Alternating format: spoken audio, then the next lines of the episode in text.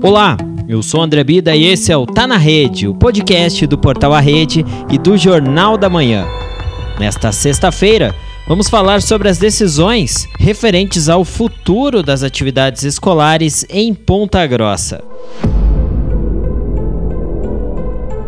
A Prefeitura Municipal de Ponta Grossa afirmou que irá redesenhar o ano letivo da rede municipal em decorrência do novo coronavírus. O comunicado foi feito por um texto enviado pela assessoria de imprensa. O posicionamento acontece depois do pronunciamento do prefeito Marcelo Rangel, na última quarta-feira, quando ele afirmou que o primeiro semestre do ano letivo praticamente já se foi e está muito comprometido. Não há previsão para o retorno das aulas, nem na rede pública, nem na rede particular. É consenso mundial, não é de Ponta Grossa, mas é consenso mundial que as crianças, que graças a Deus não têm os sintomas mais acentuados da doença, eles acabam transmitindo para as pessoas mais idosas, as pessoas do risco. Então, as escolas, nesse momento, não existe nenhuma previsão de retomada. Eu tenho que ser muito sincero, pelo que eu estou acompanhando das prefeituras, dos líderes mundiais, provavelmente nós vamos perder esse ano é, letivo nas escolas públicas e também nas escolas particulares. Não existe nenhuma previsão.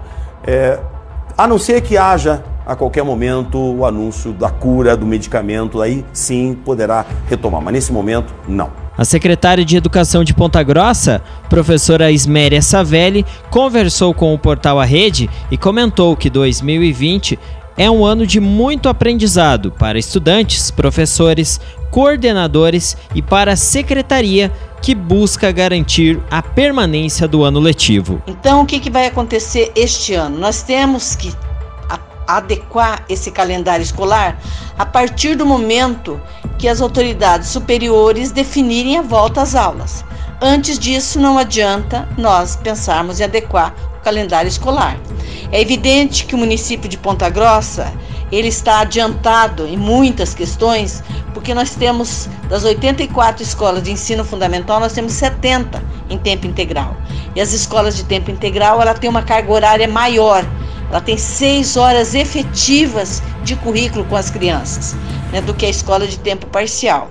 Então, em termos de cumprir o tempo de 800 horas, as escolas de tempo integral ela tem 1.200 horas de conteúdo, enquanto que a escola de tempo parcial ela tem muito menos que isso. Ela tem praticamente a metade disso.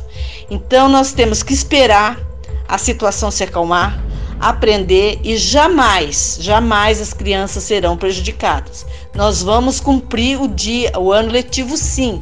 Só que talvez esse ano letivo tenha que ser mais estendido. A gente vai ter não vai ter recesso. Nós vamos algumas algumas medidas nós temos que tomar, né? Isso a gente não pode fazer no vazio, tem que primeiro esperar a volta, o retorno, para que a gente possa é, tomar as medidas concretas, reais, objetivas da situação das crianças nas escolas, das escolas municipais, considerando que a escola municipal ela lida com a criança pequena, nós lidamos com a infância. Essa criança precisa do mediador, que seria o professor, para desenvolver os conteúdos que se trabalham com ela. Então é diferente de uma criança, de um adolescente, de um pré-adolescente que já tem uma autonomia intelectual para poder lidar com a, a parte da, da, educação à distância. Nossas crianças ainda têm muita dificuldade nisso. Mas a Secretaria de Educação, a semana que vem, vai se reunir com os técnicos, a secretária vai se reunir com os técnicos da secretaria e nós vamos dizer, de, é, defender ou definir algumas ideias para ainda articular as escolas junto com as, com as, crianças e com as famílias.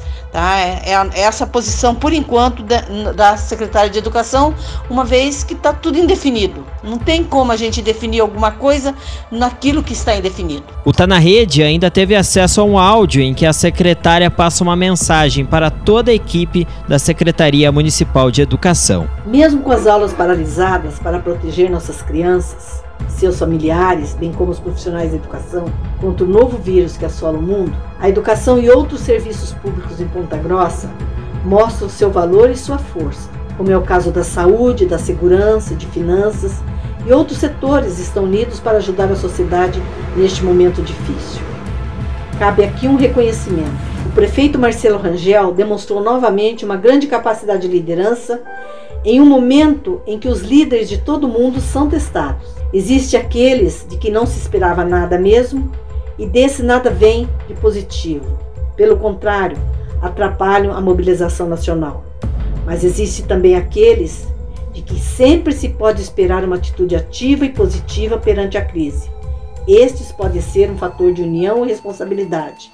Este é um grande líder. É nitidamente o caso do prefeito Marcelo. Por determinação dele, as escolas não mandaram apenas as crianças ficarem em casa. Também orientamos nossas diretoras, coordenadoras pedagógicas, professoras, serventes, escriturários, estagiários, enfim, todos, a organizar e entregar às famílias de nossos alunos mais carentes kits com alimentos da merenda escolar.